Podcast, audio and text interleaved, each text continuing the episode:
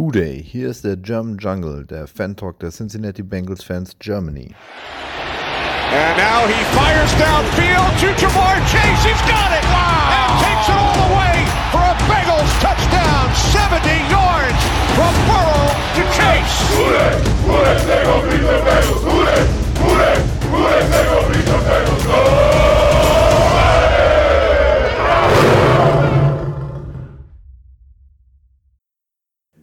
Huday und herzlich willkommen zur nächsten Folge des German Jungle Podcasts. Hier ist wieder der Rio und ich habe wieder Unterstützung aus dem Norden. Thomas, grüß dich. Servus. Und ich habe noch einen älteren Bekannten dabei und zwar habt ihr den die Folge schon äh, diese Saison schon mal gehört. Äh, der Marius von den Chiefs ist wieder da. Grüß dich, Marius. Grüß euch und hello again. Ja, äh, so sieht man sich So wieder. man mittlerweile sich ist es wieder. ja fast, ja, ist mittlerweile ja fast ein Division DL, wenn das so weitergeht, äh, wenn wir uns schon in zwei Jahren viermal sehen. ähm, Mal gucken. ich, da, haben- da haben wir nur die Ravens öfter gesehen. Ansonsten maximal gleich.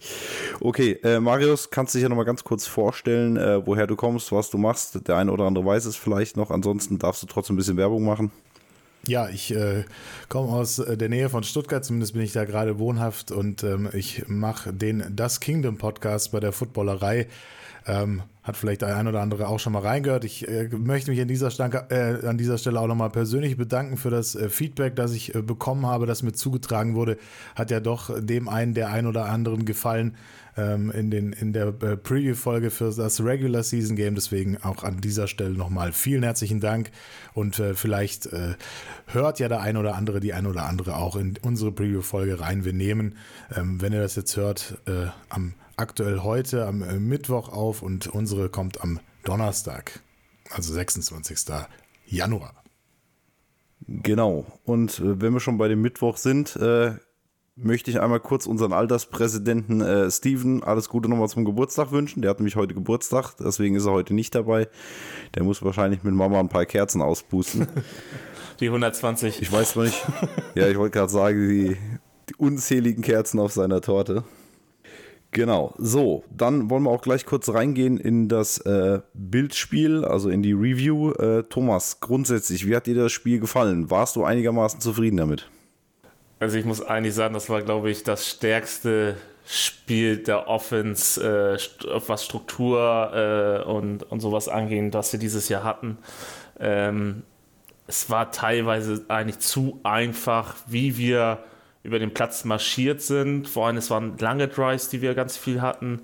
Ähm, wir haben immer wieder richtig stark Zeit von ihr genommen. Ähm, das war schon äh, sehr gut. Also wir konnten das ganze Spiel nach unserem Belieben gestalten, äh, offensiv. Und ähm, das habe ich die ganze Saison nicht so stark gesehen. Selbst das, äh, selbst die beiden deutlichen Spiele gegen Atlanta und Carolina war das nicht so stark äh, gemacht wie jetzt gegen Buffalo.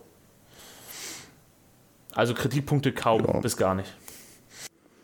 Das ist grundsätzlich, äh, wünschte ich, du würdest öfter sowas erzählen. Ähm, Marius, hast du das Spiel auch geguckt? Äh, wie, hat, wie haben dir die Bengals gefallen? Ich habe es natürlich auch geschaut. Ich hatte euch auch auf meinem Tippschein drauf. Also war mir fast klar, dass, Sehr vorbildlich. dass das äh, eine, eine äh, Bengals-Performance à la Bonheur wird, weil ich meine, äh, Josh Allen hat vielleicht, ich glaube, sechs, sieben Spiele in der Regular Season gut gespielt und dann ist er rapide, ist es rapide da bergab gegangen, dann Von Miller Ausfall für die Saison. Das hat man dann schon auch gemerkt, dass, dass die Bills da schon ein paar Probleme hatten und ich bin ehrlich, die, die, ich glaube, die äh, äh, Hamlin-Geschichte, die hat mehr äh, verursacht in den Köpfen, als man vielleicht äh, vorher gedacht hat. Also von daher denke ich mal, äh, war ich vorher eigentlich relativ optimistisch, dass das eine, eine, eine Sache für euch wird. Hätte auch echt mir nicht vorstellen können, dass wir gegen die Bills da im Championship Game spielen. Also dafür sieht Joe Burrow in den letzten Spielen einfach deutlich besser aus und ähm, ja, ist auch, glaube ich, eine würdige Nummer zwei auf der MVP-Diskussion, wenn es um den Quarterback geht. Das wird er nicht, der wird höchstens drei oder vier sein, weil die Jalen Hurts Believer Ja, die Jalen Hurts Geschichte natürlich, die kommt natürlich vorher. Aber ich, für mich ist er auf der 2, sage ich ehrlich. Gut, äh, ich habe so eine dumpfe Vermutung, wer bei dir auf Platz 1 liegt. Ja, Ähm, da können wir gegebenenfalls später nochmal zukommen. O oder vielleicht nach Sonntag nochmal drüber sprechen. gucken wir mal. Ähm, Gut, äh, bleiben wir aber erstmal nochmal beim Bildspiel. Ähm, Thomas, grundsätzlich, äh, die Offense, finde ich, hat massiv abgeliefert. Äh, was mir da besonders aufgefallen ist, ist diese unglaubliche Ballverteilung. Also gefühlt haben wir schon innerhalb des ersten Drives gefühlt äh, jeden Spieler in die Offense eingebunden. Also das habe ich in dieser Form eigentlich, ich, weiß nicht, ob ich das Saison schon mal so extrem gesehen habe. Oder siehst du das anders? Nee, also war wirklich so, wir hatten, glaube ich, nach zwei Drive schon sechs, ähm, sechs Passempfänger gehabt, die komplett haben. Ich glaube, wir waren am Ende bei neun, ähm, wo Burrow den Ball verteilt hat. Und das ist, das ist, spricht natürlich auch für die einerseits für die Qualität, aber eben halt auch, dass Burrows, egal ist, wer gerade ist, dass er nicht nur Chase und Higgins irgendwie anvisiert und mal als Notnagel äh, Boyd, sondern dass er wirklich äh, auf seine Reads vertraut und den äh, Spieler anspielt. Ich, ich denke mal, selbst wenn wir Nummer 6 Receiver da hätten, irgendein Practice Squad Member wird da auch äh, regelmäßig Targets haben und ähm, das können nicht viele Quarterbacks oder es machen nicht viele Quarterbacks. Ja, das sehe ich eigentlich genauso. Ähm, dann außerdem müssen wir, glaube ich, unbedingt eine gesamte Gruppe hervorheben, weil das ja im Endeffekt so ich glaube, bei jedem Experten eigentlich der Knackpunkt war, warum das Spiel äh, bei vielen Experten eher Richtung Bills ging, außer bei dem guten Experten vom Kingdom Podcast. Ähm, da war die O-Line das Thema, was auch nachvollziehbar ist, dadurch, dass wir äh, mit drei Backups spielen mussten, aber ähm, die haben extrem geliefert. Ja, sie haben, sie haben geliefert. Äh, ich bin da noch ein bisschen pessimistischer. Ähm, waren sie so gut oder war die Buffalo D-Line den Tag einfach nur schlecht. Das werden wir wahrscheinlich nie erfahren oder vielleicht jetzt am Wochenende. Ähm, aber trotzdem, die Leistung zählt. Sie haben ein Sack zugelassen und der geht mindestens zu 50 Prozent auf Burrow. Und ähm, ja, das war ein gutes Spiel von den Jungs. Ich hoffe, das gibt weiter Selbstvertrauen, dass sie, solange sie äh, starten müssen, ähm, auch weiterhin so Gas geben. Und äh, ja, ähm, für manche Spieler ist es eben halt auch nochmal eine gute Gelegenheit, sich zu zeigen. Äh, Max Sharping zum Beispiel ist äh, Free Agent nach der Saison. Ähm, äh, hier Jackson Carmen will zeigen, dass er kein Bast ist. Und äh, da geht es halt weiter. Die, die wollen natürlich auch, die wollen Super Bowl stehen, die wollen zeigen, dass sie was wert sind in der NFL, die wollen den nächsten Vertrag. Und dann ist es natürlich, dass sie das machen, was sie, was sie können oder was oder versuchen sich zu zeigen in der, ihrer besten Position oder von der besten Position aus.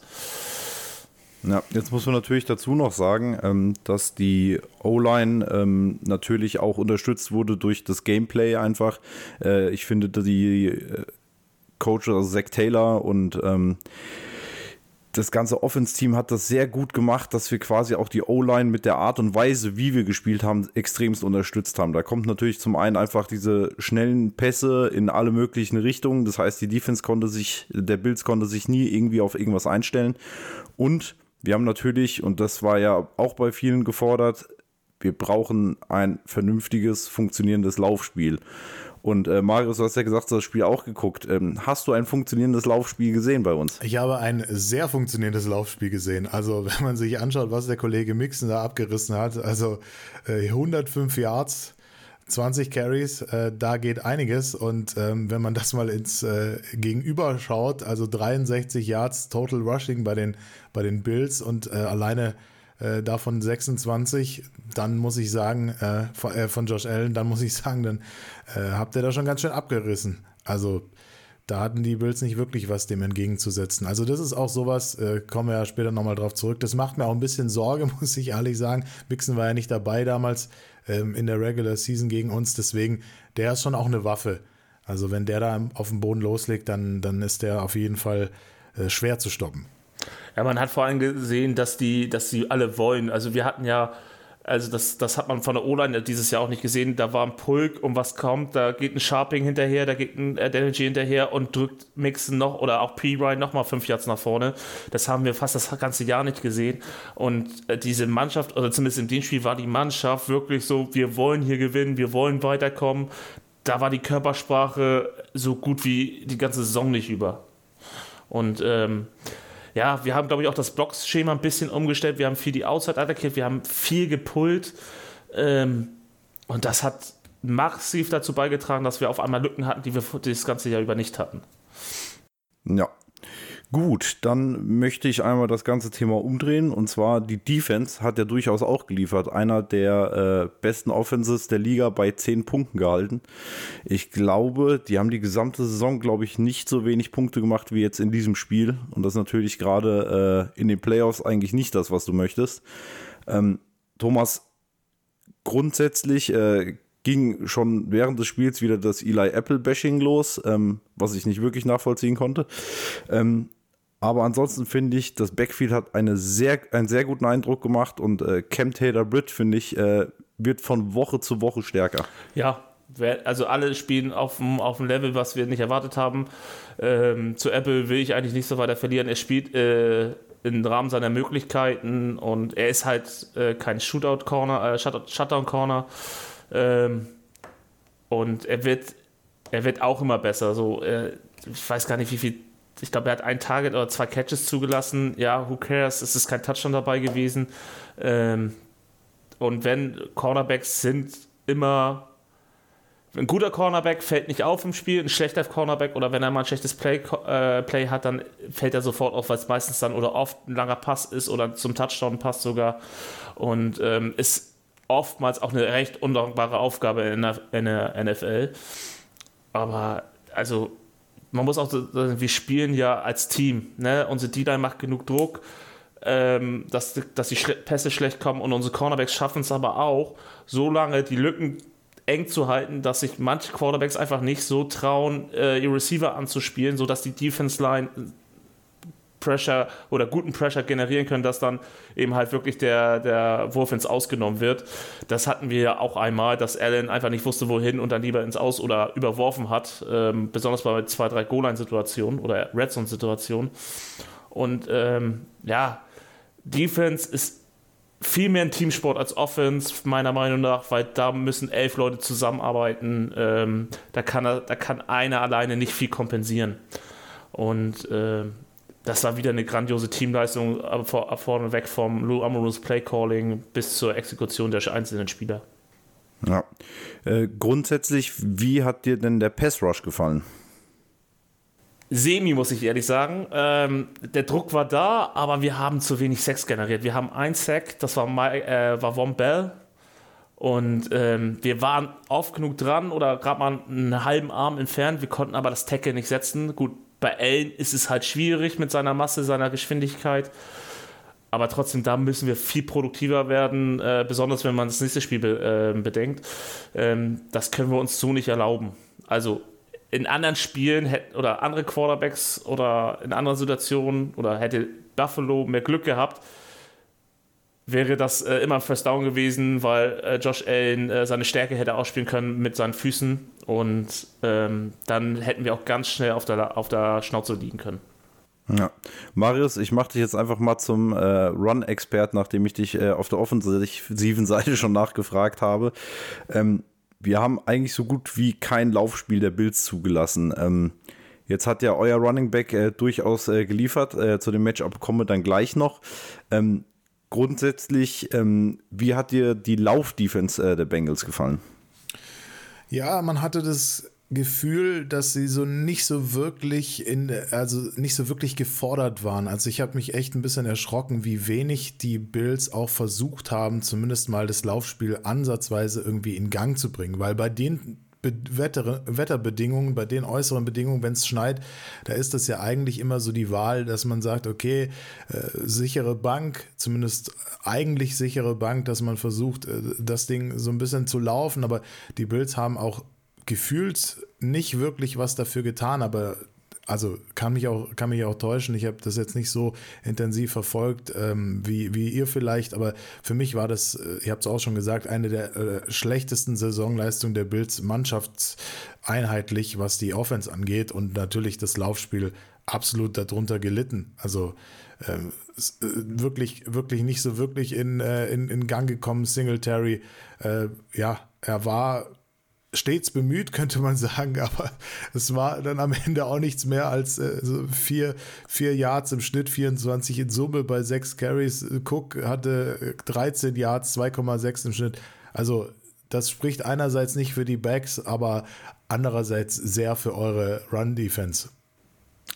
Ja, also die Run-Defense sah die letzten Wochen schon ganz gut aus. Ähm, aber ich finde auch, sie wurde eigentlich fast nicht gefordert. Sie haben dann Anfang der zweiten Halbzeit äh, mal ein bisschen so den Run forciert mit Allen. Allerdings waren sie dann relativ schnell so weit in Rückstand, dass wir sie natürlich dann auch äh, zum Passspiel gezwungen haben, weil sie einfach Punkte aufholen mussten. Und ähm, ja, deswegen, also ich finde auch, Gradmesser war es nicht so wirklich. Da sind eher die Wochen vorher äh, sicherlich eher eine Aussage für, als es jetzt das Spiel gegen die Bills war. Ähm, Jetzt, Marius, ich habe dich ja im Vorfeld gebeten, äh, dir mal eine Szene genauer anzugucken, einfach mal um eine neutrale äh, Meinung in, in den Podcast reinzubringen. Und zwar äh, war es zwar hinterher nicht spielentscheidend, aber trotzdem hat es bei uns gerade in der Community durchaus ein bisschen die Gemüter erhitzt. Ähm, die Szene, wo Chase den Touchdown fängt, beziehungsweise den Touchdown bekommt und dann später er overturned wird. Wie hast du die Szene gesehen? Hättest du ihn auch overturned? War es für dich grundsätzlich kein Touchdown? Ähm, wie hast du die Szene gesehen? Ja, grundsätzlich kann ich leider nicht so äh, neutral äh, agieren, wie ich gerne wäre bei äh, Carl Schäffers als Whitehead. Äh, der war ja Ref bei euch bei, bei dem Spiel gegen die Bills und ich meine, äh, rein was die Penalties angeht, seid ihr ganz gut weggekommen, glaube ich, mit zwei für neun Yards. Die Bills hatten acht für 60 Yards. Äh, ich bin aber ehrlich gesagt in Summe auch nicht einverstanden gewesen mit allem, was da so gecallt wurde. Also es wurde wieder sehr kleinlich gepfiffen. Das passt zu dieser Situation und auch zu dieser Szene. Ähm, wir Chiefs haben auch eine schöne Vergangenheit, so ein, zwei, drei Anekdoten mit äh, Carl Jeffers. Und äh, vielleicht mal kurz Fußnote: 17% unserer Total Penalties und 20% unserer Penalty Yards in dieser Saison gehen auf Carl Jeffers und seine Crew. Dabei hat er nur zwei Spiele geleitet bei uns. Also mal so ungefähr ähm, einzuordnen, was äh, Schäffers und seine Crew da eigentlich so immer in der Gegend rumpfeifen. Ich muss auch ehrlich sagen, ähnlich kleinig war diese Entscheidung beim vermeintlichen Touchdown, der dann zurückkam. Äh, anscheinend keine Ballkontrolle inbound. Ich sag mal so, schwierige Entscheidung. Als Bills-Fan hätte man sich nicht beschweren dürfen, ehrlich gesagt, wenn der gegeben worden wäre, beziehungsweise gestanden äh, wäre. War ja im Vorfall auf dem Feld auch so. Und ähm, andererseits ich sag mal so, er ist nicht 100% sichtbar, dass der Ball sich nochmal wirklich bewegt. Man sieht es in einer Kameraeinstellung von der Sideline, als äh, Chase von hinten zu sehen ist, auch deutlich schwerer als in der Einstellung logischerweise auf der gegenüberliegenden Seite. Der Backjudge steht aber dort, wo äh, Chase eben mit dem Rücken hinfällt und der ist auch derjenige, der den Touchdown nachher gibt. Also am Ende des Tages, ich habe mir die Bilder angeschaut, ich meine eine minimale Bewegung des Balls zu sehen. Aber in der Sekunde, wenn auf dem Feld Touchdown gecallt ist, dann zu sagen, ich habe ausreichend Bildmaterial vorliegen, dass das Ding zurückkommt, finde ich schwierig. Muss ich ganz ehrlich sagen. Also man hätte sich nicht beschweren dürfen, wenn er geblieben wäre, weil eindeutig eine Fehlentscheidung konnte ich hier nicht sehen. Und das ist ja eigentlich immer so Sinn der Sache, dass, dass dann New York einschreitet. Ja, das ist auch die Diskussion, die es im Fußball ganz gerne mal gibt. Korrekt. Äh, Thomas, möchtest du zu der Szene noch irgendwas sagen? Ja, ich bin, äh, also ich sehe es 50-50, man kann es geben. Ich wäre eher, hätte eher gesagt, man hätte da einfach, äh, man hätte Stance nehmen müssen, egal ob er jetzt als incomplete gewertet worden wäre vom Backjudge oder als Touchdown. Das wäre, glaube ich, die einzig richtige Entscheidung, weil äh, wir haben Sachen diese Saison, also jetzt nicht nur bei uns, sondern in der ganzen NFL gesehen, wo, wo wo viel weniger war und der wurde äh, oder viel mehr war und der wurde als Touchdown gewertet oder als Catch gewertet.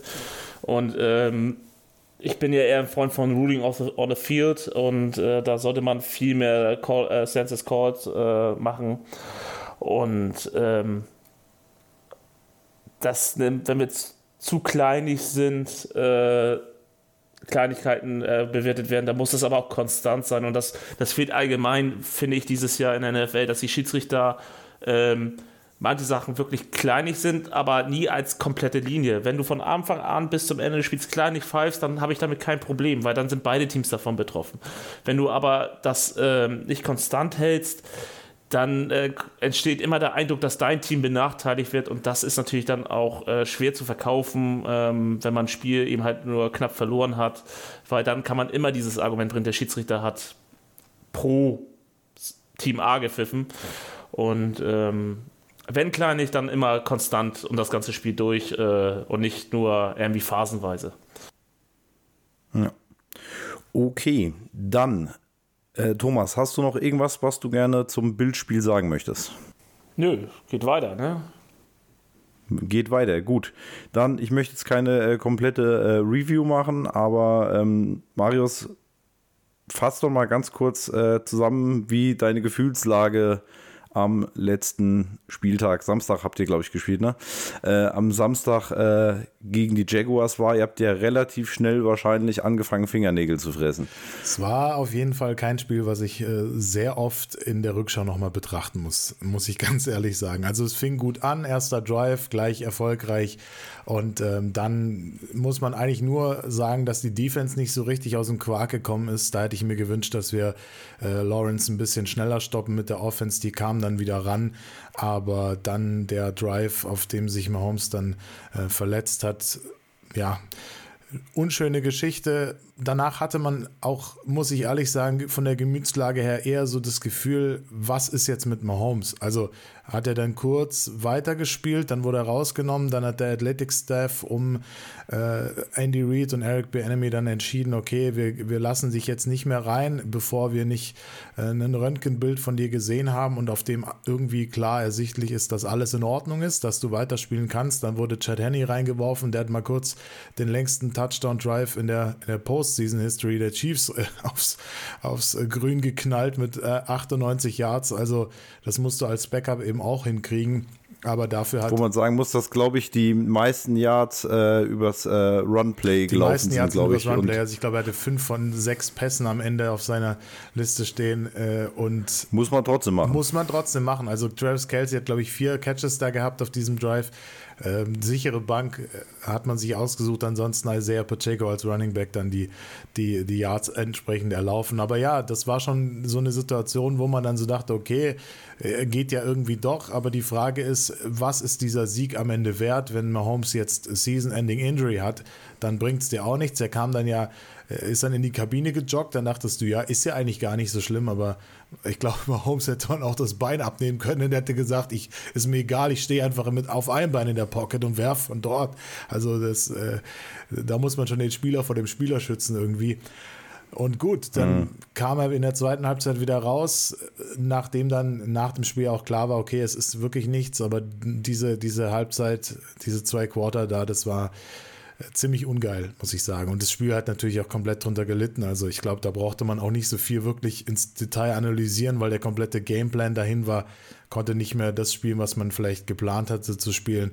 Es war einfach nur so, Patrick Mahomes muss so schnell wie möglich den Ball loswerden und einfach sicher in der Pocket stehen. Ne? Einmal, ich glaube, das war aber noch vor der Halbzeit, hat er dann auch nochmal versucht so, zu scramblen und hat es auch getan. Und da habe ich auch schon gedacht, Junge, jetzt, jetzt lass das mal sein. Es, es ist nicht damit getan, ja. dass hier Divisional Round Game gewonnen wird. Du sollst noch ins AFC Championship Game und äh, sollst auch noch vielleicht ein paar Jahre für uns der Quarterback sein und nicht äh, dich jetzt irgendwie sonst wie verletzen.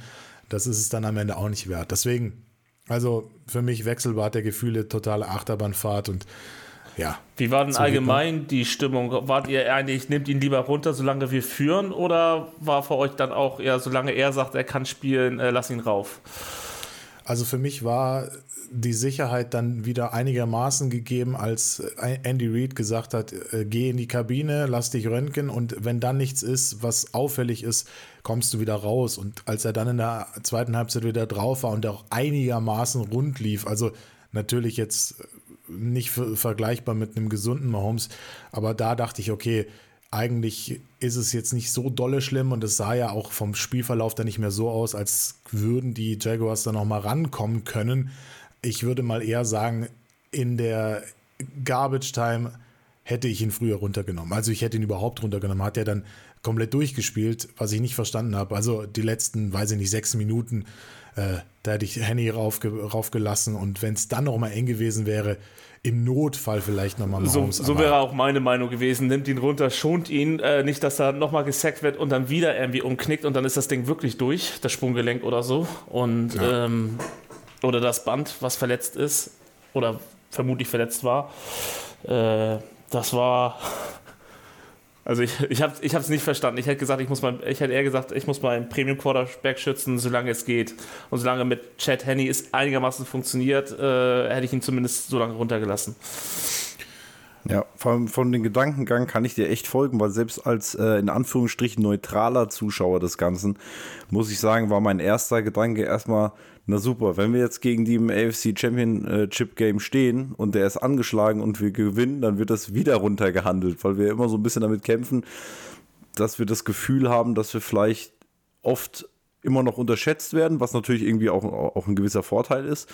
Aber eigentlich will ich das bestmögliche Matchup haben. Und ich fände es total schade, äh, wenn jetzt Mahomes gar nicht gespielt hätte. Und jetzt wird er sicherlich ein Stück weit eingeschränkt sein. Wo ich jetzt allerdings wieder sagen muss, ich habe fast ein bisschen Angst davor, ähm, dass wir Probleme damit kriegen, weil wir nicht so genau wissen, äh, wie wird Mahomes spielen und, und wie wird er spielen können. Und dass, also wir haben zumindest in der Vergangenheit hin und wieder gezeigt, dass wir mit gewissen Backup-Quarterbacks auch unsere Probleme haben, uns auf die richtig einzustellen, weil wir uns einfach nicht ausreichend darauf vorbereiten können. Und im Endeffekt ist jetzt zwar ein Quarterback, den man kennt und wir wissen, was für unfassbare Würfe der rausgehauen kann. Das hatten wir in dem Spiel auch schon wieder gesehen. Diese Sidearm-Würfe und so, das ist ja einfach unglaublich. Und äh, auf die wird er jetzt noch mehr angewiesen sein. Und ich denke, er kann das. Und ich denke, es wird ein anderer Mahomes sein, aber er wird wahrscheinlich gar nicht so viel schlechter sein. Oder hast du da irgendwie Sorgen, Marius? Na, die große Frage wird sein, wie viel vom MVP Mahomes werden wir in diesem Spiel sehen, beziehungsweise auch sehen können. Also vielmehr, wie viel von dem, was ihn äh, zum designierten MVP in der Regular Season äh, gemacht hat, kann er durch diese Verletzung eben noch abrufen. Ich tippe drauf, er wird sich nicht schonen. Also wir werden einen Mahomes sehen, der, dem wirst du nicht anmerken, dass er verletzt ist. Er hat sehr, sehr ähnliche Verletzungen 2019 schon mal zugezogen. In, in Woche 1 hat dann weitergespielt. Dann gab es diese Kniescheibenverletzung, als er den Quarterback-Sneak gemacht hat, den, den vermutlich letzten in seinem Leben, ist die Kniescheibe rausgesprungen, musste zwei Wochen pausieren, am Ende hat er den Super Bowl geholt. Also das zeigt schon und laut Andy Reid ist die Verletzung jetzt auch deutlich schwächer als das, was er sich damals zugezogen hat und da hat er auch weitergespielt ohne Pause. Also ich glaube schon, dass Patrick Mahomes und der wird sich nicht schonen, der wird alles dran setzen, der lebt quasi für dieses Spiel Ende Januar weil er genau weiß, nach dem Schluss für letztes Jahr hat er auf genau dieses Spiel wieder hingearbeitet und dass es jetzt zur Revanche kommt, das wird den einfach so unfassbar anspornen. Also wer so ein bisschen sich mit seiner Biografie auseinandergesetzt hat, der ist so ehrgeizig und der wird sich nicht von so einer, von so einer Knöchelverletzung da äh, an irgendwas hindern lassen. Also wir werden einen Patrick Mahomes sehen, der wird vielleicht nicht das Feld runterscramblen wie damals gegen die Titans bei diesem äh, Touchdown-Run, aber ich glaube schon, dass er ein bisschen was machen wird. Nicht die ganze Zeit statisch in der Pocket, das kann er auch gar nicht. Dafür ist er zu sehr Instinkt-Quarterback. Also entscheidet halt quasi aus der Situation heraus und auch das werden wir sehen. Und das ist halt das Ding, das kann Andy Reid, das können die Coaches ihm nicht verbieten, weil sie genau wissen, er, er ist das halt einfach. Und wenn du ihm das verbieten würdest, dann müsstest du ihm ganz andere Dinge verbieten. Und dann wäre er nicht der geworden, der er aktuell ist und vielleicht auch der, der noch viel davon in Zukunft sein wird. Wahrscheinlich würde er auch dann viel zu sehr ins Denken kommen und ich glaube, dass gerade ein Quarterback dann am besten ist, wenn er nicht denkt, sondern wenn er einfach im Flow äh, ist und, und, und sein Ding macht. Und ich denke, wir haben ihn ja ähm, schon er ist ja mittlerweile wirklich gebracht, erfahren genug. Äh, die letzten drei Spiele, das hat man ja immer gesehen in den, in den Schlussphasen, da musste er denken. Äh, und da konnte er ihm halt nicht so sein, oder hat in dem Fall nicht seinen Instinkten vertraut, zumindest war das mein Eindruck. Ähm, und äh, hat da, da eben nicht seine, seine Klasse gezeigt, sondern eher so den, ja, nicht Rookie Mahomes, aber den verunsicherten Mahomes gezeigt ähm, und hat dann eben halt schlechte Entscheidungen getroffen, die man von ihnen eigentlich nicht gewohnt ist. Auf alle Fälle. Also ja. man hat auch gesehen in den letzten drei Matchups mit, mit euch, dass äh, 50% seiner Downfield-Würfe konvertiert wurden. Also die hatten 10 oder mehr Air Yards und ein Großteil war aus der Not rausgeboren, muss man ganz klar sagen. Durch diese 8-Mann-Pass-Coverage und auch das Play-Calling war entsprechend so, da muss man halt einfach mal Holmes dazu zwingen und er muss sich selber dazu zwingen. Und das ist ein Prozess, in dem er steckt, dass er das nimmt, was ihm die Defense anbietet und nichts versuchen, was nicht da ist, irgendwie zu erzwingen weil alle irgendwie in Double Coverage stehen potenziell. Und das habt ihr schon gut gemacht, das muss man sagen. Das war gefühlt die letzten beiden Spiele, muss ich sagen, auf die gleiche Art und Weise geschlagen. Da haben wir noch kein Rezept gefunden gehabt. Ich hoffe, wir finden eins. Und ich hoffe, wir finden ein noch besseres dagegen. Okay, äh, Thomas, äh, Verletzte haben wir auch immer noch. Ähm, die News zu Kepper und äh, Williams sind weiterhin äh, Week to Week. Ähm, gehst du davon aus, dass wir vor dem Super Bowl, in den wir hoffentlich kommen, äh, nochmal irgendwie einen von den beiden auf dem Feld sehen? Ich glaube nicht. Ähm, auch ähm, beide haben ja äh, Knie- bzw. Knöchelverletzung. Ähm, wenn du du musst es auch schaffen, ohne die beiden gegen Kansas City zu gewinnen, weil sonst hast du im Super Bowl nichts verloren, weil es kann ja auch sein, dass beide Spieler zum Super Bowl nicht fit sind und die dann eher ein Risiko sind, anstatt eine Hilfe. Und deswegen ist es eigentlich egal, ob die beiden da sind oder nicht, du musst trotzdem das Beste draus machen. Und ähm, ja, es ist der be bekannte Spruch, der Verletzungen gehören zum Sport dazu und Next Man Up muss halt sein, weiterhin. Und ähm, man sollte verletzte Spieler immer genau prüfen, ob die wirklich eine Hilfe sind mit ihren Verletzungen oder, oder eher eine Belastung. Und ich habe lieber einen fitten ja. Spieler, der äh, 90 Prozent oder äh, äh, ja, was ich, 90 äh, Prozent von, von der Leistung eines fitten Alex Kepper bringt, anstatt einen fitten Alex Kepper, der nur 50 Prozent leistungsfähig ist. Ja, einen Spielenden meinst ja. du, weil fit wäre dann ja nicht. Genau. Ähm, dann haben wir noch einen weiteren Ausfall, der zumindest äh, letzte Woche noch ausgefallen ist und den würde ich deswegen auf jeden Fall erwähnen, weil das eigentlich unsere Tight End Waffe ist und zwar äh, Trey Flowers. Ähm, unser langer Schlags, äh, der Kelsey auch letztes Jahr schon ganz schön genervt hat äh, und ihn wirklich limitiert hat. Ausschalten äh, kann man so einen Mann sowieso nicht. Ähm, hast du über den was gehört? Meinst du, der ist wieder nee, fit? Äh, da heute auch die Pressekonferenz noch nicht war. Ähm, er hat eine Groin-Injury, wenn ich das hier richtig im Kopf habe. Ähm, kann, kann immer langwierig sein, der Scheiß, aber kann auch sein, dass er doch fit ist. Aber wir haben eigentlich mit Dexton Hill auch einen Spieler, der ähnlich Titans covern kann.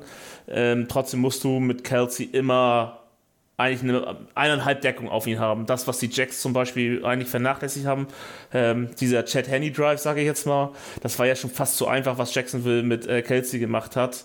Ähm, kein Wunder, dass Henny dann auf einmal fünf kom äh, complete Pass hat in einem Drive, in seinem ersten Drive mit Kite-Start. So, das war eigentlich schon grob fahrlässig, wie sie, äh, wie Jacksonville Kelsey äh, behandelt hat, den Nummer 1, den Go-To-Guy von Kansas City. Ja, vor allem den Tight End, der ja für viele Quarterbacks äh, dann einfach halt diese sichere Bank ist, die man eigentlich fast immer anspielen kann. Und wenn man natürlich dann die Qualität eines äh, Travis Kelsey hat, ja. Wenn du einen Teil in deinem Team haben willst, dann willst du Kelsey haben. So. Ja, würde ich auch aktuell, glaube ich, jedem, also klar gibt es noch andere, viele gute Titans, George Kittle zum Beispiel, aber ich glaube, wenn ich wirklich die freie Wahl hätte, äh, wäre es immer Travis Kelsey, definitiv. Ähm, Marius, habt ihr sonst noch irgendwelche Ausfälle, ähm, die uns bei dem Weg in den Super Bowl helfen könnten, da, wenn sie nicht dabei sind? Die schlechte Nachricht für euch, leider nein. Also wir haben tatsächlich äh, bis auf Patrick Mahomes Knöchel und ähm, Michael Hartman, der aktuell questionable ist, bei dem man nicht so richtig genau weiß, was ihm eigentlich fehlt. Also vielleicht mal kurze Recap. Er war, ich glaube, im November ist er dann auf die IRA gekommen. Am Anfang hieß es, er hat Unterleibsprobleme. Äh, dann war er kurz zwei, drei Spiele raus, dann auf die IA und wir haben ihn dann am letzten Tag, nachdem er ins Training eingestiegen ist, aktiviert. Sonst wäre die Saison so oder so zu Ende gewesen. Äh, Andy Reid war in der Pressekonferenz damals, als es hieß, ja, der sieht eigentlich ganz gut aus, Heilungsverlauf läuft positiv. Der kommt so früh zurück, wie es nur irgendwie geht, und dann muss er trotzdem diese 21 Tage abwarten. Ja, und jetzt sind wir eigentlich an dem Punkt, dass wir nicht genau wissen, was machen wir jetzt eigentlich mit ihm? Weil er ist offiziell aktiviert, ist auch im Roster, aber auch letzte Woche war er nicht dabei, also war dann äh, inaktiv und er ist auch gelistet mit, ich glaube mittlerweile ist es irgendwas im Becken. Also wir haben in der letzten äh, Podcast-Folge vom Das Kingdom Podcast so ein bisschen spekuliert, dass er vielleicht so eine Schambeinentzündung hat, was jetzt nicht so richtig kommuniziert werden wird, weil es vielleicht alles, was in dem Bereich irgendwie Probleme macht, dem Spieler unangenehm sein könnte. Also ich gehe mal davon aus, dass es irgendwas derartiges ist, das vielleicht auch nicht immer auftritt, was Schmerzen verursacht, sondern vielleicht nur bei einzelnen Workouts und vielleicht auch in-game einfach dazu führt, dass, dass er dann nicht so richtig fit ist. Er war ja genauso wenig dabei in dem Matchup in Woche 13 wie Kadarius Tony. Der hatte sich ja damals auch äh, verletzt. Und man hat schon gemerkt in dem Spiel gegen euch, dass uns da in der Offense so eine gewisse Variabilität im Skillset, was diese beiden, ich sage immer, das sind sogenannte Gadget-Player, die so den äh, kreativen Unterschied ausmachen können im klassischen Wide Receiver Core, die sind uns schon abgegangen. Und man hat auch dann irgendwann gemerkt, als Mahomes irgendwelche Würfe dann erzwungen hat, dass solche Spieler einfach in dem Fall den Unterschied ausgemacht haben. Und es gibt auch eine ganz interessante Statistik, äh, was Hartman betrifft. Und das ist dann wieder was, was euch äh, zugute kommt. Ähm, der hat, äh, Mahomes hat ein Passer-Rating von 142,3, wenn Michael Hartman sein Target heißt. Und das hat kein anderer Wide Receiver mit 10 oder mehr Targets in der NFL. Und ähm, Kadarius Tony liegt äh, mit 139,3 äh, als Target bei, für Mahomes ein Passer-Rating bei äh, dritthöchsten Wert in der Liga. Also man sieht, diese beiden Spieler können dann schon den Unterschied ausmachen in allen möglichen Situationen. Wir haben sie in Jet Sweep Plays gesehen, äh, schnelle Screenpässe, Crossläufe. Jetzt war Tony tatsächlich auch mal Target bei so Vertical Deep Shots. Die beiden haben ein unfassbares Skillset. Hartman wurde nicht selten mit Hill verglichen, hat auch eine Top-End-Geschwindigkeit. Tony kann im Raum unfassbare Dinge mit seinem Körper anstellen. Da erlaubst du dir halt einfach andere Catches. Es ist einfach möglich, ein Bedrängnis Yards after Catch zu machen. Und ähm, das war ja lange Zeit äh, lediglich bei uns in dem Skillset von Travis Kelsey verfügbar, dieses Yards after Catch. Auch jetzt wieder gegen die Jaguars gesehen, äh, vor allem auf diesem 98-Yard-Drive. Das kann Kadarius Tony eben auch aber er ist halt auch noch deutlich schneller als Kelsey. Und wie gesagt, einer von den beiden, also Hartman werden wir glaube ich nicht mehr sehen, der wird Free Agent. Und ich kann mir nicht vorstellen, dass der jetzt äh, für dieses Spiel fit sein wird. Und wenn es dann in den Super Bowl gehen sollte, glaube ich auch nicht, äh, dass er da fit ist. Also das ist äh, Michael Hartman so die einzige Personalie äh, nach Patrick Mahomes, die so ein bisschen fraglich ist, aber wie gesagt, Mahomes wird spielen, Hartman wahrscheinlich eher nicht. Okay. Thomas, wie siehst du denn allgemein das Matchup, äh, gerade jetzt äh, unter der Prämisse, dass ähm, vielleicht noch ein bisschen mehr geworfen wird äh, von Mahomes, wenn er einen Ball hat? Ähm, das Backfield von uns, Cam Taylor Britt, Eli Apple und Co. Ähm, mit den Safeties gegen das Passspiel und die Wide Receiver der Chiefs. Hast du da Sorgen, dass äh, Mahomes uns da vielleicht jetzt irgendwann doch mal filetieren kann. Zumal man ja sagen muss, dass in den Matchups äh, durchaus ja auch Punkte für die Chiefs immer gefallen sind. Ist ja nicht so, dass wir jetzt die Chiefs jedes Mal vom Feld ge äh, geblasen hätten. Es geht wichtig, es ist äh, bei den Chiefs finde ich es immer wichtig, dass du sie versuchst, ähm, lange im Drive zu lassen, ähm, bei dann und das, das Feld halt eng zu halten, ähm, ihnen halt nicht die Big Plays zu geben. Das macht die ganze Sache an sich immer schwieriger. Das ist zumindest mein Eindruck mit, bei den Chiefs. Ähm, wenn du die Crosser offen hast, das nutzt, nutzt Mahomes und die Chiefs immer gnadenlos aus. Und das ist ja auch immer so ein Punkt, wo sie ihm halt auch sehr viel ähm, Yards after Catch machen. Das müssen wir ihm als Ziel unterbinden. Und ich glaube, also ich bin, ich bin der Meinung, das ist so typisches NFL-Geschäft. Also, dass man Home spielt, ist keine Frage, aber diese Aussage, die Verletzung, das geht schon ganz gut so, äh, ist natürlich auch so ein bisschen, ähm, ja, beruhigend für die Fanbase, bisschen Angst machen an, den, an den Gegner. Ähm, ich glaube nicht, dass Mahomes, also glaube auch nicht, dass Mahomes so viel auf seine Füße sich trauen lässt. Er wird sehr diszipliniert spielen müssen, wenn er, wenn er bis zum Super Bowl durchhalten will und dass die Verletzung nicht schlimmer werden soll. Ähm, und was sehr gefragt sein wird, wie gut ist, ist die O-Line, die teure?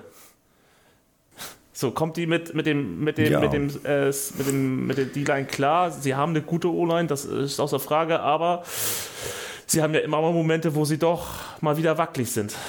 Und ähm, ich glaube, es kommt dieses Spiel nicht so auf die Receiver an, sondern eher, wie ist das Run-Game? Wie sehr kann äh, Pacheco entlastend wirken auf die Offense? Indem er konstant äh, die nötigen kurzen Yards zum, zum First Down macht. Ähm, wie sehr wird äh, McKinnon im Passspiel eingebunden? Das sind für mich eher die beiden gefährlicheren Typen. Als, natürlich, Kelsey ist immer gefährlich, das ist außer Frage, als jetzt die anderen Receiver, als ein Tony, als äh, äh, Smith Schuster sowieso, von denen hatte ich ja eh nichts. Ähm, und äh, ja, äh, und wen haben sie noch? Wer war die 9? War das Schuster? Nee, 19 war Tony. Ja. Die 9 ist äh, Smith Schuster. Genau, ja. und ähm, ja, also wenn du, also dass du Kelsey kannst du nicht hundertprozentig ausschalten. Du musst Kelsey die Yards after Catch wegnehmen, damit er nicht so produktiv ist. Und ähm, ja, du musst besonders die Basis äh, unterbinden, was wir schon gegen Buffalo gemacht haben. Du musst das Run-Game äh, meiner Vermutung nach stark limitieren. Du musst Pacheco äh, bei wenigen Yards halten oder nur bei, bei sehr kurzen Läufen. Und das wird schon schwierig genug. Ja, also ich habe gerade mal geguckt, äh, Pacheco hat letztes Mal 66 Yard äh, geliefert. Allerdings, wenn man auf den Average guckt, war er bei 4,7. Also vielleicht ein Punkt, wo die Chiefs definitiv äh, ein bisschen an der Stellschraube, äh, äh, Stellschraube drehen können und wahrscheinlich auch müssen, um einfach ein bisschen äh, Mahomes auch hinter der O-Line zu entlasten. Ähm, und allgemein das Run-Game, äh, auch äh, McKinn mit äh, 6,4 Yards äh, im Schnitt. Die anderen Läufe, sage ich mal, sind jetzt zwei Stück von, von Mahomes und einer von Moore. Die fallen jetzt wahrscheinlich nicht so ins Gewicht, vor allem weil Mahomes höchstwahrscheinlich eher wenig laufen wird, wenn es nicht unbedingt sein muss.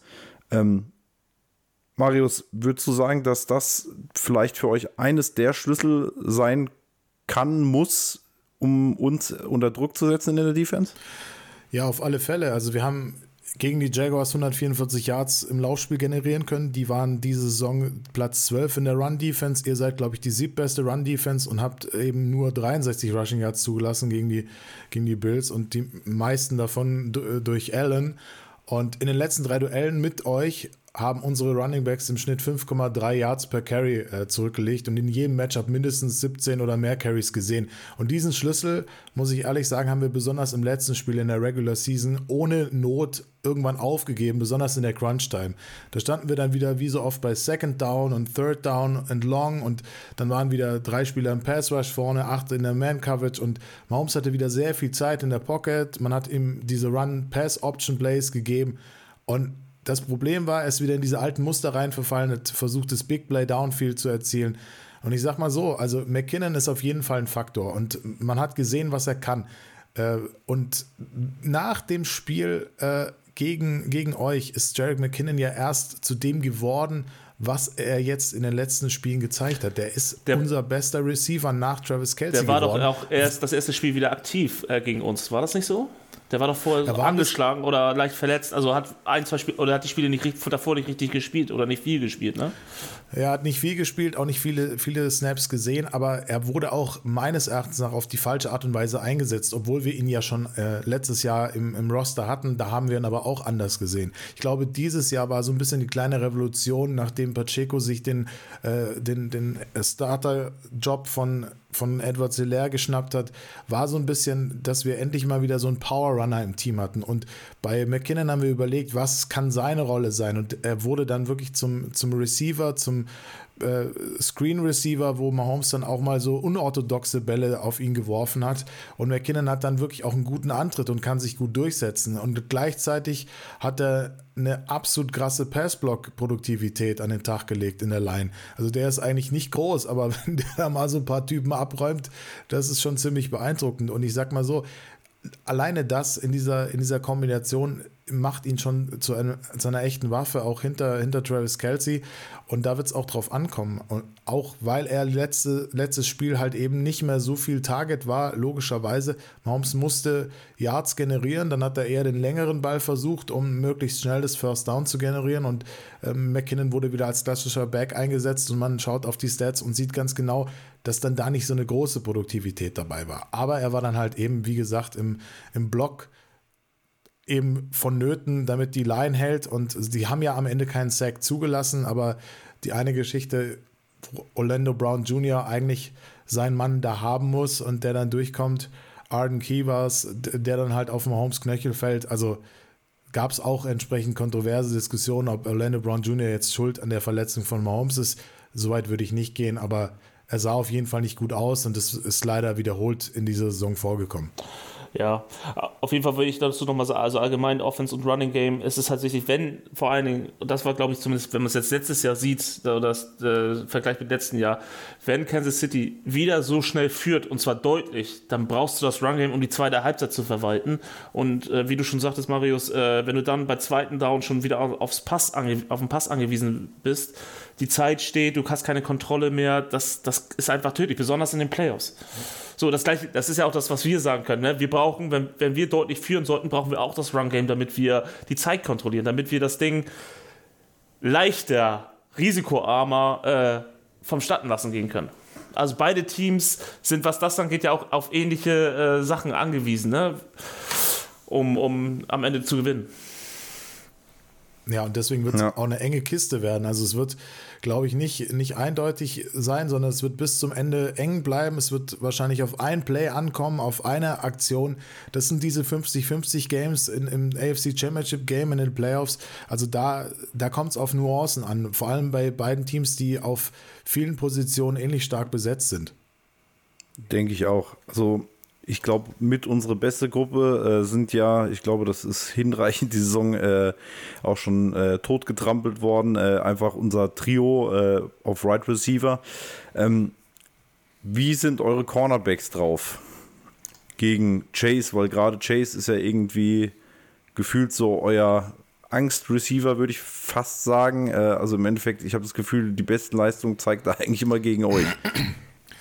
Also, wenn man mal das letzte Matchup äh, aus Woche 13 ranzieht, dann waren unsere Corners Snead und auch unser Linebacker Nick Bolton weit weg von der Normalform. Da, viele Miss-Tackles, also ich weiß noch ganz am Anfang, äh, hast du gedacht, die können da einfach alle durchmarschieren. Ist kein Big Play gekommen. Äh, Burrow war völlig entspannt in der Pocket. Und das muss sich eben ändern. Also Nick Bolton hat 180 Total Tackles und 108 Solo. Damit ist er mit den 108 äh, Zweiter in der Liga. Aber diese Produktivität, die muss er am Sonntag im wichtigsten Spiel der Saison abrufen.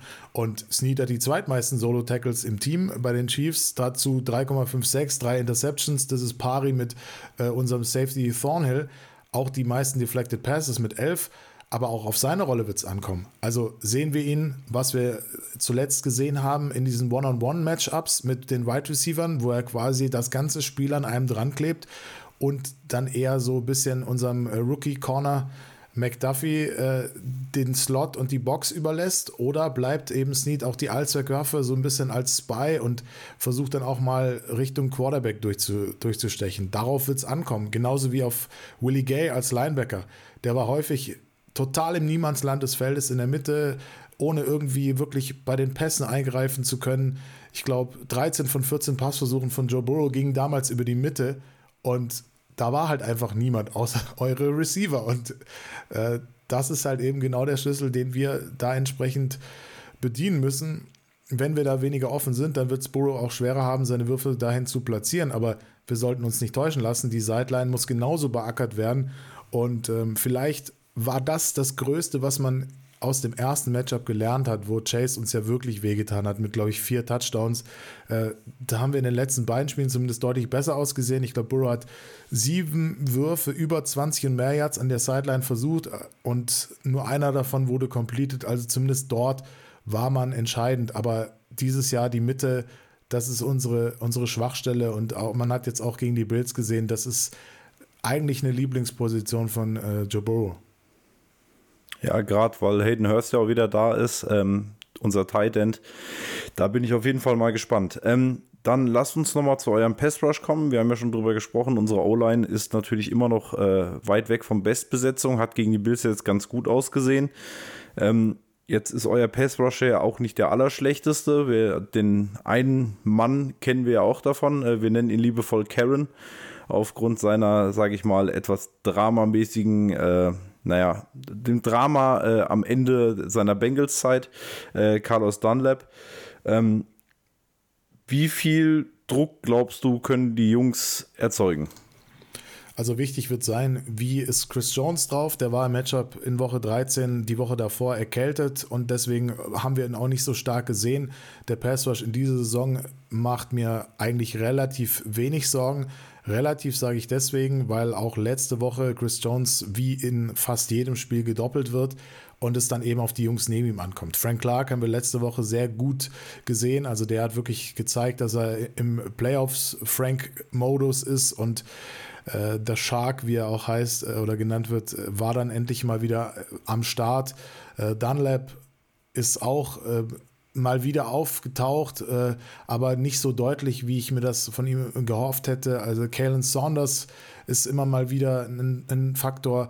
George Kalaftis war letzte Woche keiner und das war ein Problem. Denn auch der hat erst nach dem Spiel gegen euch so ein bisschen endlich das gezeigt in seiner Rookie-Season, was wir uns von ihm die ganze Zeit erhofft haben. Hat dann auch seine, jedes Spiel mindestens einen Sack generiert und das eben, weil Chris Jones äh, auf äh, Defensive Player of the Year Niveau gespielt hat und da eben die, die Mannen neben sich so ein bisschen äh, mitgezogen hat. Und Kalafdis hat auch nachweislich in Interviews bestätigt, dass er an seinem, seiner Art gearbeitet hat, wie er eben in dem Play drinne bleibt. Das heißt, wenn er als erstes geblockt wird, dann nicht direkt äh, aufzugeben, sondern wirklich weiter dran zu bleiben, einfach bis er vielleicht doch zum Quarterback kommt, weil wenn der zu lange in der Pocket steht und, und Downfield scannt, dann gibt es immer noch eine Möglichkeit. Und das hat er genutzt.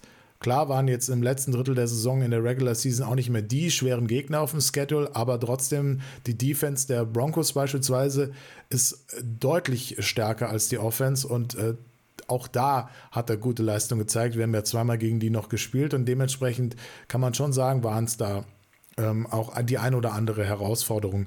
Das Einzige, was halt wieder der Faktor sein wird, wie oft blitzen wir.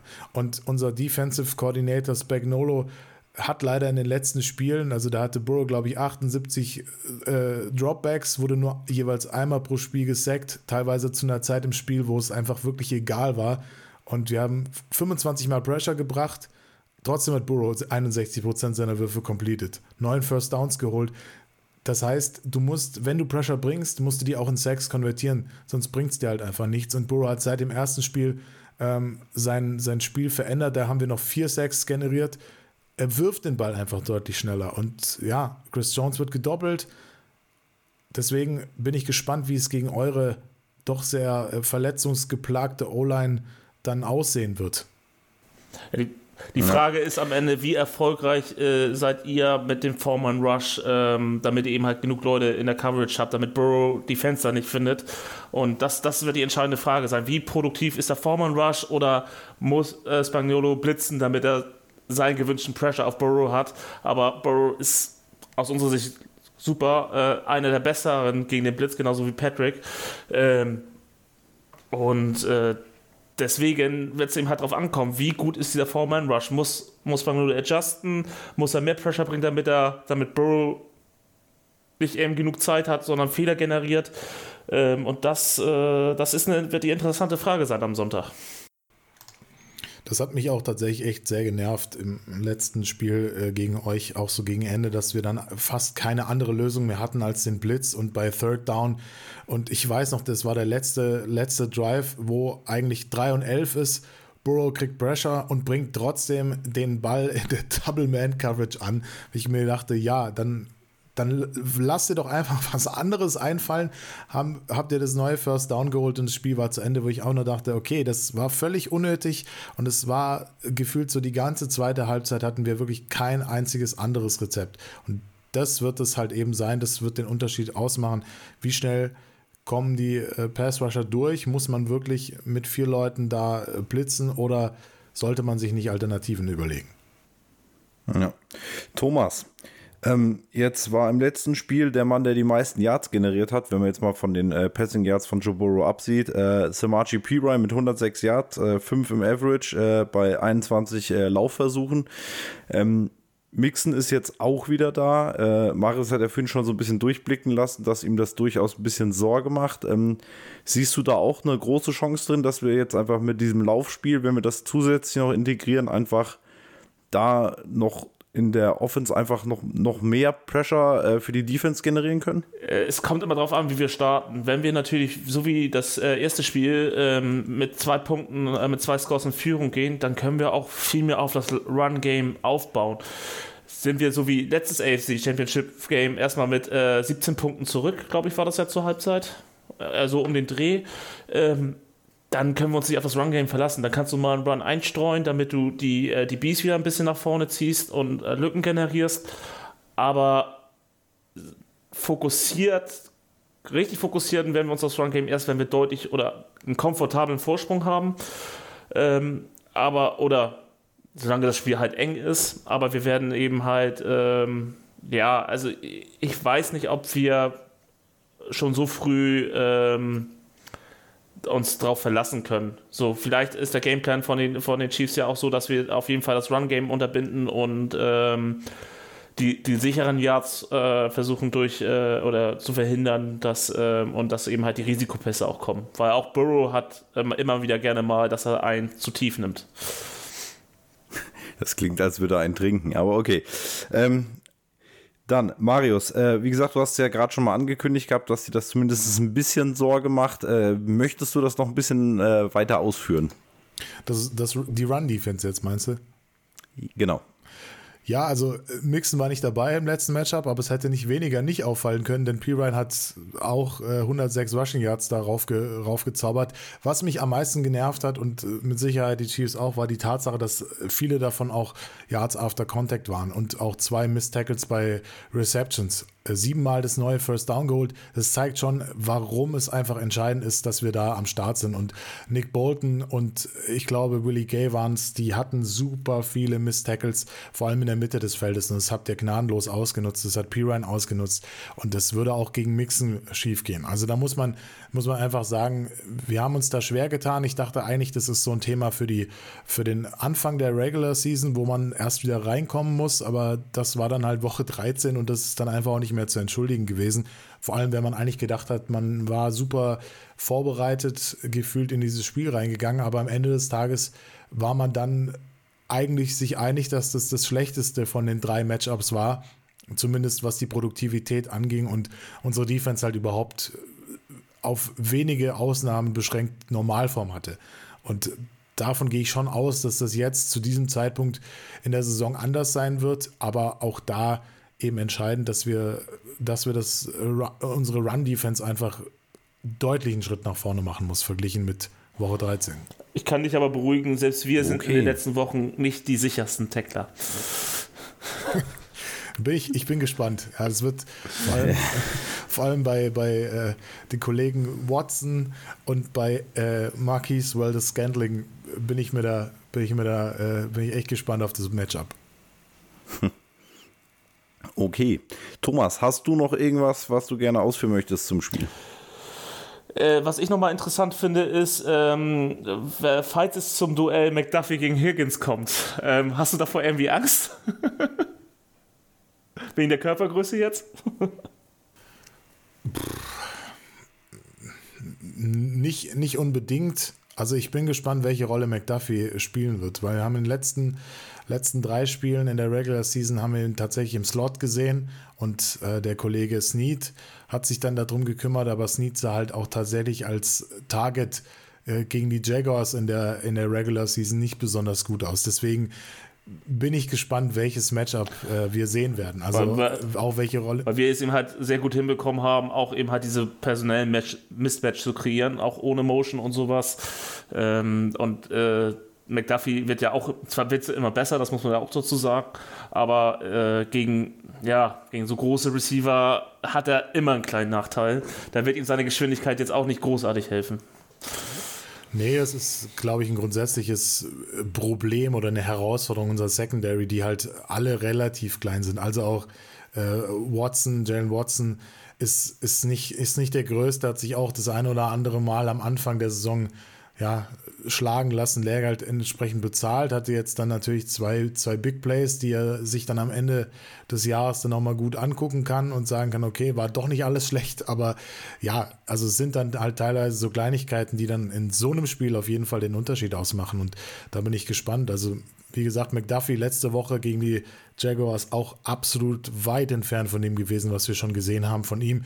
Überraschenderweise, weil im Spiel gegen die Jaguars an Heiligabend war er mit einer der besten und deswegen hat es mich echt gewundert. Bin gespannt. Äh, vielleicht ist es auch eine Kopfsache. Bei Kalaft ist ja das Gleiche. Also vielleicht brauchen die irgendwie einen anderen Push oder sonst was. Ähm, gibt ja jetzt auch ein paar äh, Äußerungen auf Social Media. Kann man sich vielleicht mal durchlesen, dann ist man entsprechend hyped. Machen ja jüngere Leute auch, habe ich gehört. Ja, oder, oder so Eli Apple sind auf Twitter Ja, auch ich, ich äußerst finde aktiv. Ja, ich find schade, dass Ähm, Reed dieses Mal keinen dummen Kommentar gelassen hat, an dem man sich dann äh, motivieren kann, äh, sondern dass Ja, Justin Reed hat äh, den Maulkorb bekommen. Aber es sind ja noch ein paar Tage. Vielleicht äh, kommt da noch was. Aber ich Ja, glaube ich wollte gerade sagen, da, da, da kann noch was kommen. Andererseits hat ja auch Eli Apple äh, auch schon wieder nach dem Spiel der Bills. Äh, Ja, aber er hat, Naja, er hat immer noch äh. nicht gegen die Chiefs ge gehatet. Er, er ist cleverer geworden, dass er erst immer nach den Spielen die Schnauze aufmacht, was das angeht. Wer war, wer war das mit Burrowhead bei euch Ah. an der Bank? Das hat doch irgendeiner. Wer war das? Das, ist an äh, mir vorbeigegangen. na, Also ich, ich, ich, ich, ich habe das mit dem Burrowhead auf jeden Fall gelesen, aber ich kann dir gerade ehrlich gesagt auch nicht sagen, wer es war. Gut, Marius, hast du denn noch irgendwas, was du gerne zu dem Spiel loswerden möchtest? ja, ich hoffe. Oder hebst du dir das für deinen eigenen Podcast auf? Nein, ich habe äh, schon das, das meiste eigentlich gesagt. Ich meine, es ist ja auch kein off, äh, offenes oder es ist ja kein geschlossenes Geheimnis, sondern äh, wenn man ein bisschen Tape guckt, wenn man sich die Spiele anschaut und wenn man jetzt auch die, die drei Matchups, die man jetzt ja hatte, innerhalb von nicht mal zwei Jahren, dann weiß man, was einen erwartet. Und man weiß auch, dass es halt in dem Spiel darauf ankommt, wirklich alle müssen ihren Job machen. Und vielleicht, wenn wir Special Teams nochmal kurz streifen wollen, da hatten wir zumindest dieses Jahr erstaunlich viele Probleme mit Harrison Butker, der eigentlich ein super sicherer Kicker war. Das war dann irgendwann mal nicht der Fall, hat sich gleich im ersten Spiel verletzt gegen die Cardinals und dann ist er gefühlt so mehr, sechs, sieben Spiele nicht wirklich fit gewesen, kurz auch raus gewesen. Wir haben dann Backup-Kicker geholt und so weiter und so fort. Irgendwann gab es auch die Diskussion, dass äh, Tommy Townsend, unser Panther, der aber auch Holder ist, die Bälle falsch stellen würde. Ein ehemaliger Kicker von den Chiefs hat sich da auch mit eingeschaltet in die Diskussion. Dustin Colquitt, muss man aber auch dazu wissen, der ist, äh, ich glaube, Paten. Onkel oder Pate von, von den Kindern von Harrison Butker, also der kann da nicht so ganz unvoreingenommen sprechen. Und dann gab es dann auch so eine Riesendiskussion, die Leute haben sich dann irgendwelche äh, Screenshots da angeschaut. Und dann haben sie gesehen, oh, der stellt den Ball aber nicht richtig, der, der Tommy Townsend. Und dann ging das dann in die Diskussion, aber jetzt ähm, in den letzten beiden Spielen äh, Butker und Townsend jeweils fehlerlos gewesen. Äh, Butker macht auch noch bei diesem äh, Kick-Off-Return ähm, macht er noch den entscheidenden Tackle, sonst wäre der Kollege durch gewesen von den Jaguars und das wäre dann vielleicht so ein Overtime-Spiel und dann verlierst du das noch Game geworden, aber so hat er sich dann eben nochmal reingeworfen und äh, ja, also auch da wird es eben drauf ankommen, dass Butker da entsprechend sicher ist. Ich weiß gar nicht, wie ähm, Spiel gegen euch damals war, aber ich glaube, er war auch nicht sicher. Ein, Einen hat er mindestens. hat, man- mein hat er mindestens drin gehabt, genau. Also deswegen, das ist halt Ja. auch, Special Teams macht dann doch auch einen Unterschied, vor allem ähm, wenn man halt drüber reden muss. Wenn du nicht drüber reden musst, haben sie eigentlich meistens einen guten Job gemacht. Ja, zumal wir ja letztes Jahr mit den Special Teams das Ding besiegelt haben mit dem Field Goal äh, und überhaupt in den Playoffs letztes Jahr äh, ja auf McPherson extrem gut setzen können. Allerdings haben wir dieses Jahr auch ein bisschen Probleme. Wir haben jetzt halt einen anderen Holder, wir haben einen anderen Long Snapper. Ähm, Zuletzt sah es jetzt ein bisschen besser aus, aber da ging auch halt mal der eine oder andere Extrapunkt daneben. Ähm, ich hoffe, dass das, äh, wie du es gerade gesagt hast, nicht das Thema wird am Ende des Spiels. Gut, ähm, dann möchte ich gerne ein bisschen äh, mal in die Kristallkugel reingucken. Ähm, wir tippen auch gleich mal das äh, NFC Championship Game mit.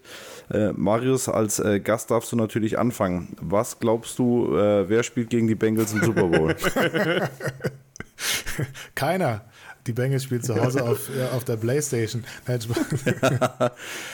Ja gut, also ich, ich werde natürlich mit den Chiefs gehen. Das äh, gebietet, gebietet einfach das Fanherz. Ich würde mir einen äh, 34 zu 31 wünschen. Das ist natürlich dann nichts für meine Nerven, aber so, so sei es eben. Und ich glaube, es wird auf jeden Fall ein knappes Matchup. Das waren die, waren die letzten immer, wobei das letzte wahrscheinlich knapper war als die davor. Aber davor hat man halt auch, haben die Chiefs einfach zu schnell den Fuß vom Gas genommen. Jetzt braucht es vier Quarter 15 Minuten durch, dass du einfach am Start bist. Und wenn du das nicht bist, wenn da irgendeiner seinen Job nicht macht, das ist auf unserer Seite so und das wird auf eurer Seite nicht anders sein, dann gewinnt man das Spiel nicht. Deswegen hoffe ich, dass wir dieses Mal vier Quarter lang performen.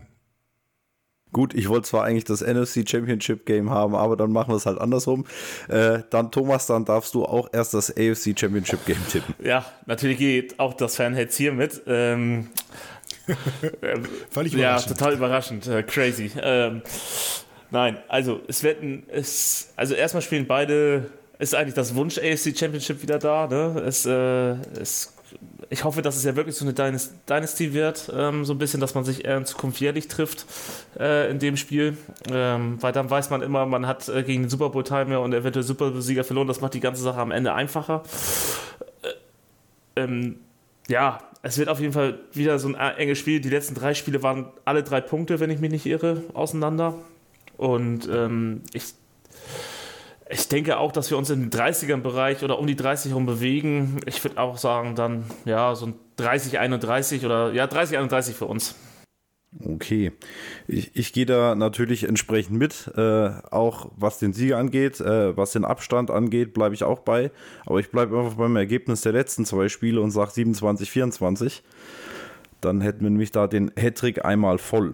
Ich denke auch, dass das wirklich ein sehr, sehr knappes Ding wird. Ich weiß halt immer noch nicht so genau, wie ich das, die Verletzung von Mahomes einordnen soll. Ähm, da bin ich auf jeden Fall gespannt und ähm, naja, gut, Marius. Dann zweiter Versuch. Ähm, was glaubst du denn, wie das andere Spiel ausgeht? Also ich bin, bin gespannt, wie, wie Purdy äh, das, das Spiel äh, gestalten wird. Ich glaube aber, rein was die O-Line angeht, sind die Eagles einfach in dieser Saison echt stark unterwegs. Ich, sie machen halt auch deutlich mehr Punkte pro Spiel als die 49ers. Ich glaube schon, dass die, äh, dass die Eagles da deswegen auch dieses Spiel gewinnen werden ich kann nur noch nicht aktuell abschätzen, weil sie wirklich auch, wenn man sich die letzten vier, fünf Spiele anschaut, mal hatten sie dann richtig viele Punkte, mal hatten sie dann ein paar weniger. Also das ist so ein bisschen Wundertüte. Alles zwischen so 40 und 20 war dabei. Ähm, deswegen bin ich gespannt. Aber ich glaube, am Ende werden die Eagles den Unterschied ausmachen. Ich würde mal sagen 28, 24. Okay, Thomas. Ja, also ich hoffe irgendwie auf die 49ers, weil da ist die Sympathiewerte doch ein bisschen höher als bei den Eagles. Ähm, dennoch ist, glaube ich, Purdy die, ja, der Hauptausgabe oder hauptgebende äh, Punkt in dem Fall. Ähm, man muss sagen, er hat sehr viel Glück äh, dieses Jahr gehabt, ähm, dass seine Pässe doch nicht intercepted wurden. Also da waren sehr viele Drops von den Defense-Spielern mit dabei. Das ist bei den Eagles dieses Jahr irgendwie magisch so viel Turnovers. Also ich glaube, in den Top 5 Interception-Leute sind zwei oder drei von den Philly Defense Backs. Und das wird in dem Spiel, glaube ich, auch den Unterschied machen, dass ähm, du ein Defense Backfield hast, was dieses Jahr wirklich Turnover fokussiert ist. Und ähm, deswegen glaube ich auch, dass leider die Eagles weiterkommen, aber ähm, ich hoffe auf die 49ers. Also ich schließe mich an. Äh, ich denke auch, dass die Eagles eher gewinnen. Einfach, äh, weil ich glaube, dass beide Teams im, im Gesamten einfach sehr, sehr stark sind. Und ich glaube, dass dann einfach doch der bessere Quarterback den Unterschied machen. Da sehe ich Jalen Hurts definitiv äh, über Brock Purdy. Und ich denke, dass die Defense das diesmal nicht ganz ausgebügelt kriegt. Äh, Gerade so das Dallas-Spiel hat mich so ein bisschen noch daran zweifeln lassen. Und ich glaube, dass einfach Jalen Hurts äh, nicht den Prescott machen wird. Und dementsprechend glaube ich, dass die Eagles das glaube ich, ich könnte mir sogar vorstellen, mit 10 Punkten gewinnen. Also kommt ein bisschen drauf an. Aber äh, in Brock Purdy kann man sich auch schnell mal irren. Vielleicht haut er dann doch nochmal einen raus. Aber ich äh, gehe auch da mit den Eagles. Okay. Dann hätten wir das damit durch. Ähm, ich habe nichts mehr zu sagen. Thomas, hast du noch was? Hooday, fuck the Steelers. Äh, wir sehen uns in drei Wochen spätestens. Also, äh, wir sehen uns in zwei Wochen im, äh, im Super Bowl. Genau, wir haben ja noch eine Folge davor. Nein, nein, nein, sollten ähm. wir verlieren, bin ich natürlich für die Chiefs, aber wir verlieren nicht, deswegen, ähm, ja. okay, alles klar. Marius, dann äh, dir auf jeden Fall nochmal dicken Dank, äh, dass du dich ein zweites Mal zu uns in den Dschungel gewagt hast.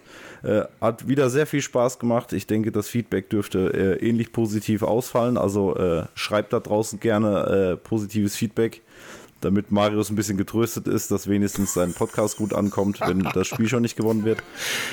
Und ähm, ja, ansonsten, wie gesagt, vielen Dank. Äh, und ich hoffe, du kommst dann auch nächste Saison wieder, wenn wir wieder im AFC Championship Game sind. Ja, ich, ich habe zu danken. wir spielen nächstes Also, Jahr eh in der Regular Season wieder gegeneinander. Vielleicht in Do Deutschland, oder? Ja, vielleicht in München. So Ah, die, die, Partner, die Partnermannschaft vom FC Bayern und die äh, Partnerstadt von München wird eigentlich passen. Es würde passen, äh, glaube ich, aber da hätten die Chiefs was dagegen, wenn dieses Matchup vom Arrowhead, ich glaube, es ist ein Heimspiel, Ja. Wenn ich mich täusche, dann, wenn das nach Deutschland wandert, ich glaube, wir kriegen in Deutschland, wenn dann so ein irrelevanteres Spiel. Also mein, mein heißer Tipp sind die Lions. Bring weil Brown. Ich glaube, die sind au aufstrebend, haben einen Deutsch-Amerikaner im Roster und deswegen glaube ich, wird das eher das Matchup sein. Aber ich würde ich würd, würd, äh, zu keinem Gegner da Nein sagen. Ich glaube, da gibt es äh, viele spannende. Aber um das abzuschließen, ähm, hat mich wieder sehr gefreut, wieder sehr viel Spaß gemacht. Vielen Dank für die Einladung. Danke auch schon mal im Voraus äh, für das äh, positive Feedback, wenn es denn kommt. Und ähm, vielleicht hört ihr auch gerne bei uns rein. Ähm, ich glaube, die Jungs bei uns sind ein bisschen äh, bisschen heiß drauf, dass es endlich nach drei Burrow-Siegen gegen, gegen Patrick Mahomes, dass es äh, das Pendel mal ausschlägt in die andere Richtung. Wir werden sehen. Man darf, darf gespannt sein. Es lag ja nicht an Mahomes. Genau. Wenn eure Folge raus ist, wenn eure Folge draußen ist, werden wir sie auf jeden Fall auch einmal äh, teilen, wenn ich dran denke. Ansonsten darfst du mich gerne dran erinnern. Machen wir. Und ähm, ja, wie gesagt, ich denke, man wird sich das eine oder andere nochmal hören. Ähm, dann viel Spaß morgen bei eurer Aufnahme. Für Dankeschön. alle, die zugehört haben, danke dafür. Wenn ihr was habt, ihr wisst, einfach schreiben. Ansonsten hören wir uns dann nächste Woche. Bis dann. Uday. Fuck Tschüss. Steelers. Bis dann.